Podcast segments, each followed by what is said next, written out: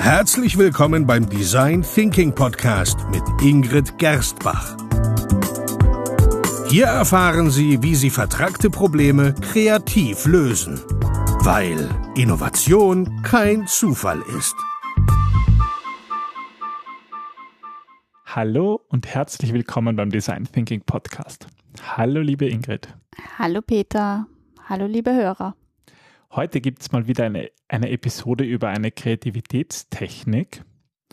Ähm, wobei zuerst möchte ich mal ähm, ein bisschen aus, unserer, aus unseren Kreativitätstechniken erzählen. Und zwar, wenn wir einen Podcast aufnehmen, dann ist es eigentlich wichtig, dass wir selber gut gelaunt sind, oder?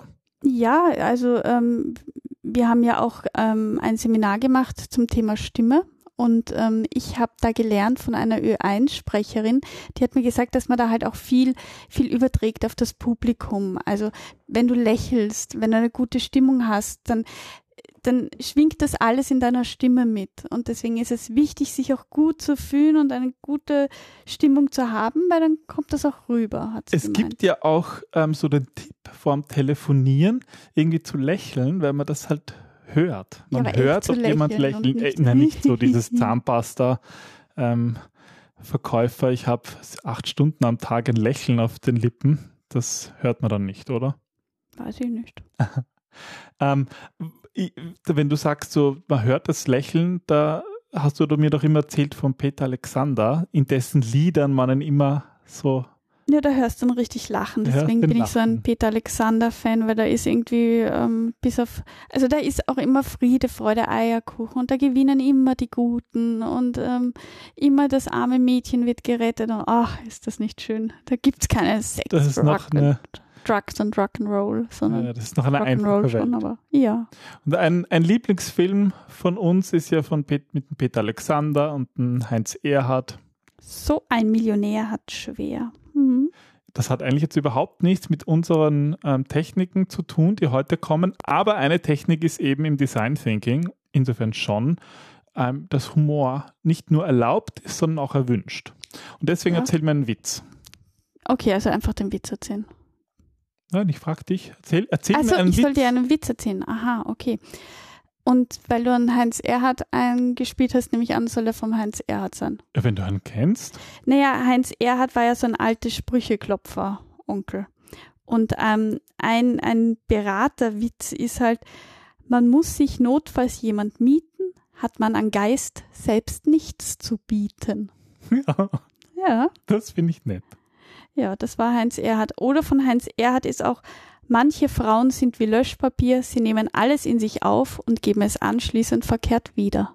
Ho, ho, ho, da haben wir alle sehr gelacht. Mir gefällt das erste besser. Gut. Wir sind bei den Beratern. Genau. Ja, und wenn man, wenn man selber nicht kreativ ist, muss man sich einen Design Thinking Berater mieten oder wie? Das ist die Moral von der Geschichte. Genau.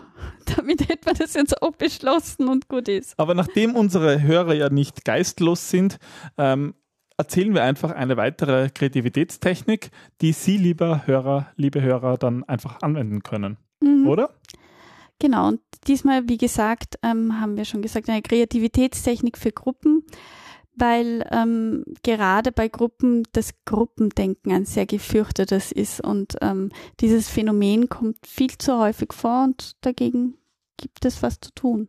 Ja, weil Gruppendenken, also so wie wir, wenn wir sagen Gruppendenken, meinen wir ja, dass es oft, dass oft Gruppen in eine Richtung abbiegen und man das oft gar nicht bewusst plant. Man kann das natürlich jetzt bewusst in der Moderation einsetzen, aber oft passiert es einfach.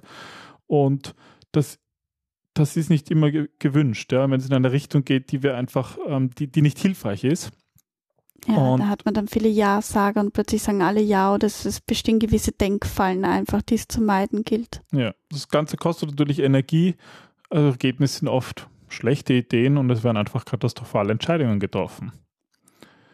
Im, und im Design Thinking würde ich sagen, nutzen wir eigentlich den gesamten Design Thinking Prozess, ähm, um, um auch solche ja, um vorschnelle Entscheidungen zu verhindern und trotzdem auch im Prozess immer so zu, zu wechseln zwischen divergenten und konvergenten Denken. Ähm, und das, das kann dann eigentlich auch ganz, ganz gut Gruppendenken vermeiden, oder? Ja, wobei ich gar nicht sagen würde, wir verhindern etwas, sondern äh, wir ermöglichen vielmehr, dass, dass eben viele Ideen entstehen und, und dass Entscheidungen einfacher getroffen werden können. Weil mhm. verhindern, finde ich, hat immer so einen aktiven Part und das ist ja viel zu anstrengend, da was zu verhindern. Ja, ganz im Sinn vom Aikido, die Energie fortführen und in Bahnen lenken, die wir brauchen. Ähm, ja, und heute, heute schauen wir uns mal eine Technik an, wie das funktionieren kann. Und ich finde, diese Technik ist spannend, weil sie schön aufzeigt, es ist mal schön eigentlich auch erklärt, warum das so funktioniert. Und zwar geht es darum, in einer Gruppe, ähm, naja, eigentlich alle neue Ideen zu finden und auch dann eine Entscheidung zu treffen. Und zwar sind das in Summe fünf Schritte, nein, sechs Schritte, ähm, beziehungsweise mit einem 6 plus 1 Schritte. Genau ein Ingrid 6 plus 1 Schritt Methoden Anleitungsplan. Genau, also leg los, hm. Ingrid, mit der 6 plus 1 Methode. Ähm, also am Anfang steht wie immer die Vorbereitung. Und zur Vorbereitung ist es ganz wichtig, dass der Moderator Papier und Stift für jede Person mit hat und dann einen Timer. Ähm, wir verwenden da, Sie können da jeden Timer, also jede Stoppuhr nehmen und die stellen Sie am besten für fünf bis zehn Minuten, je nachdem, kommt auch auf die Gruppengröße an. Und auf die Komplexität des ja. Themas. Und ähm, es gilt, es geht eigentlich darum, dass jeder Anwesende genau in dieser Zeit ganz viele Ideen für sich aufschreibt. Und zwar wirklich explizit sagen, so viele wie möglich und ganz individuell und jeder für sich. Und diese Gedanken werden auch nicht in der Gruppe geteilt, sondern es geht eigentlich darum, dass jeder einmal aufschreibt, ohne Angst zu haben, ähm, dass jemand anderes sich darum kümmert, was er oder sie aufschreibt, sondern es geht darum, den Gedanken freien Lauf zu lassen und auch einmal sein, sein Hirn zu lernen. Ja, also einfach mal Hirn lernen, aufschreiben und deswegen auch fünf bis zehn Minuten, was so für, um selber Ideen aufzuschreiben, eh schon relativ viel Zeit ist. Ja, und da kann man auch, wenn man nichts ähm, weiß oder wenn einem nichts auffällt, auch ruhig aufschreiben. Mir fällt gerade nichts ein. Das ist vollkommen legitim. Gut, das ist die Vorbereitung Schritt 1. Was passiert dann, wenn die fünf bis zehn Minuten um sind? Im Schritt 2 wird dann die Stoppuhr auf zwei Minuten gestellt. Dabei, ähm, dabei geht es darum, dass nun die eigene Liste durchgesehen wird und jeder sich aussucht, bezogen auf die eigene Fragestellung auch, ähm, seine best eins bis zwei Ideen und auch wieder ganz für sich alleine. Also er schaut die eigene Liste an in Bezug auf die Fragestellung und sucht sich seine eigenen zwei Top-Ideen aus. Da ist natürlich auch wieder wichtig, dass man die Regeln vorher erklärt, dass man nämlich bei eins, da darf man dann eben auch Unsinn schreiben. Also so wie Ingrid, wie du es gesagt hast, dass man dann sein Hirn leer macht, weil man arbeitet dann ja eben nur mit zwei Ideen weiter. Also da darf, dürfen ruhig die anderen zehn dürfen Unfug sein. Okay, Schritt zwei. Was ist dann Schritt drei?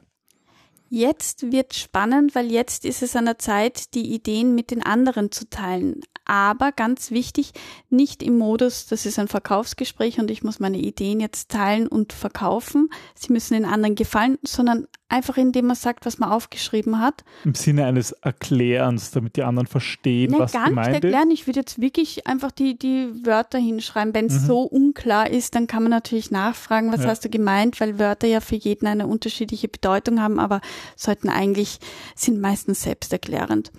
Und der Moderator, der notiert dann alle genannten Ideen einfach kommentarlos an einem Flipchart oder Whiteboard oder Gut, also Schritt 3 ist Teil und von jedem Teilnehmer kommen dann eben diese zwei Ideen, die ähm, vorgelesen oder erklärt werden. Gut, Schritt Nummer 4. Jetzt kommt wieder der Timer an die Reihe und der wird für fünf Minuten eingestellt.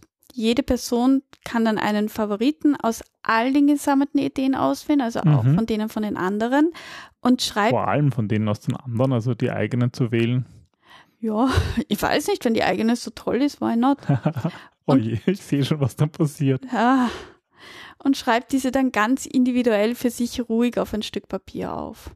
Okay, also vierter, Stipp, äh, vierter Schritt ähm, von allen Ideen selber wieder welche aufschreiben.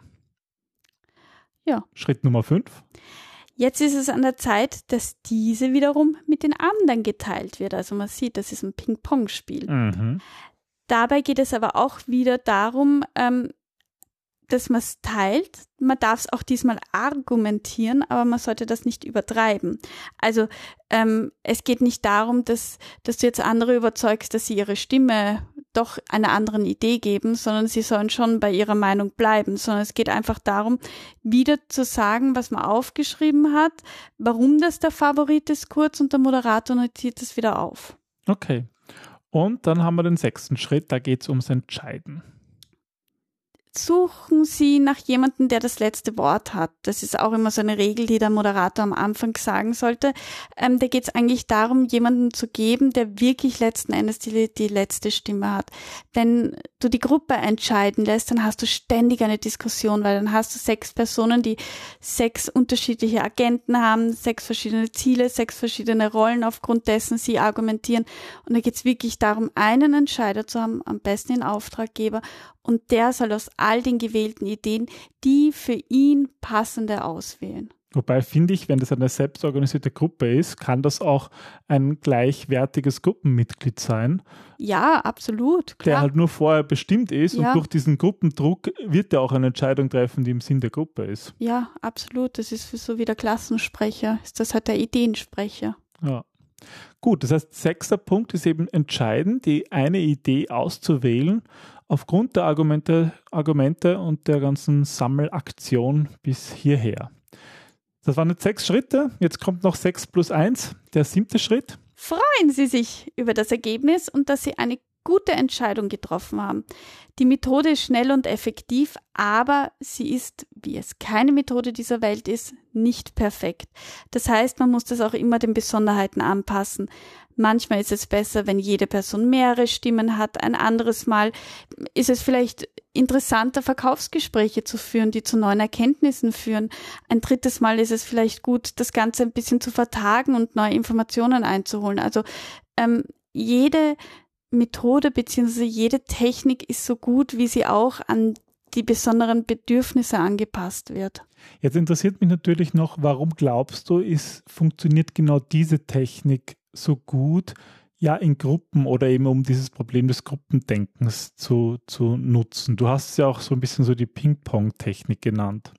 Ja, ich finde, es ist spannend, weil es gibt ruhige Zeiten, die helfen nachzudenken. Und das ist in Meetings eigentlich selten der Fall, weil da haben die Einzelpersonen einfach keine Zeit, sich zu konzentrieren und nachzudenken. Mm.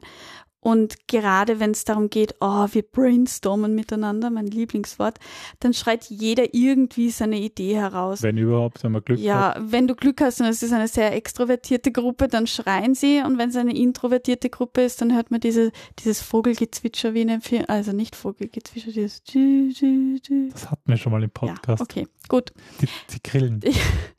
Das kann zwar Spaß machen, aber ähm, meiner Erfahrung nach kommen wirklich die besten Ideen von Gruppen, aber aus Einzelpersonen initiiert. Hm, okay, das heißt, die ruhigen Zeiten bei dieser Methode helfen einfach, ja, nachdenken zu können. Hm, okay. Sich bewusst zu werden und auch einmal, auch einmal den Kopf frei zu kriegen von mm. den hm. ganzen Drumherum. Mm. Dann ähm, parallel ist auch immer besser als seriell, weil die meisten Sitzungen einfach seriell ablaufen. Was meinst du damit? Das bedeutet, dass eine Person zu einem Zeitpunkt spricht, aber irgendwie redet immer irgendwer. Und wenn, wenn du empathischer bist oder, oder irgendwie ähm, konzentriert sein möchtest, dann versuchst du immer zuzuhören. Ja. Und ähm, wir Menschen können halt meistens nur das eine oder das andere. Das heißt, entweder zuhören oder denken. Und nachdem da aber immer ein bisschen der Zwang besteht, zu reden, zu denken. Es muss dauernd das gesagt ja, werden. Ja, dann, dann ist das schwierig und parallele Arbeit erhöht einfach die Bandbreite. Dadurch kannst du mehr Lösungen generieren und die aber auch zu einem gewissen Zeitpunkt prüfen und bewerten. Du hast dann halt auch einfach die Zeit gehabt, darüber nachzudenken. Ja. Und ein weiterer Faktor ist sicherlich auch noch dieses, dieses, dieses, dieses Abstimmen. Also wir hatten jetzt sozusagen die ruhigen Zeiten, wir hatten diese Parallelität und das Abstimmen ist bei der Methode ja auch ganz wichtig, oder? Ja, weil du, ähm, wenn du deine eigene Stimme niederschreibst, dich ja auch irgendwie selber dazu zwingst, bei dieser Stimme zu bleiben und deine Meinung nicht zu ändern. Du darfst sie ja nicht mehr ändern, ja. Genau. Du musst dich sozusagen entscheiden, ja. Und dadurch lässt man sich auch nicht beirren, auch wenn jemand anderer Meinung ist. Warum ist das eigentlich gut? Weil wir wollen ja dann irgendwie eine gemeinsame Entscheidung treffen oder besser gesagt, der Entscheider trifft ja etwas. Warum wollen wir trotzdem da die Leute dazu zwingen, ihre Meinungen darauf zu beharren? Naja, Konflikte sind schon nützlich und willkommen, aber Konflikte funktionieren halt nur, wenn wir uns auch selbst treu bleiben und bei unserer eigenen Meinung bleiben und eben nicht diesem Gruppendenken verfallen und diesem Ja sagen und uns nicht trauen, uns selbst ernst zu nehmen und uns selbst auch treu zu bleiben weil jeder ist großartig und, und ähm, ich finde, es gibt immer so viele Perspektiven. Es gibt ja nicht nur die eine Perspektive und, und Ideen sind weder gut noch, noch schlecht. Es sind im Grunde Ideen, es sind Vorschläge und noch Rohdiamanten, ja, die man erst schleifen muss. Und, und man kann sie fair schleifen, man kann sie zum Diamanten schleifen. Und es, es gibt halt immer mehrere Wege und darum geht's. Ja, und das hat sozusagen aus diesem Grund funktioniert diese Methode mit den 7 plus 1 Schritten besonders gut. Und am schönsten finde ich das, sich über das Ergebnis zu freuen. Das mhm. finde ich den netten Schritt ganz am Schluss. Aber jetzt könnte ich noch meine Geschichte von der Zitrone erzählen, findest du nicht? Ja, auf jeden Fall. Ja. Worum geht es in der Zitrone und was hat das mit äh, dieser Methode zu tun? Überhaupt nichts, aber ich finde das Gedicht sehr nett. Das ist gut, dann schieß los. Ich schätze mal von Heinz Erhardt. Ja, das habe ich nicht vorher gefunden. Und das heißt, warum die Zitronen sauer wurden. Ich muss das wirklich mal betonen. Ganz früher waren die Zitronen, ich weiß noch nicht genau mehr, wann das gewesen ist, so süß wie Candice bis sie einst sprachen, wir Zitronen, wir wollen groß sein wie Melonen, auch finden wir das Gelb abscheulich. Wir wollen rot sein oder bläulich. Gott hörte oben die Beschwerden und sagte, daraus kann nichts werden. Ihr müsst so bleiben. Ich bedauere. Da wurden die Zitronen sauer. Also ich finde den nett. Vielen Dank, dass du ihn mit uns geteilt hast. Und bis zum nächsten Mal. Bis zum nächsten Mal. Tschüss. Tschüss. Wobei das mit dem Gelb doof ist.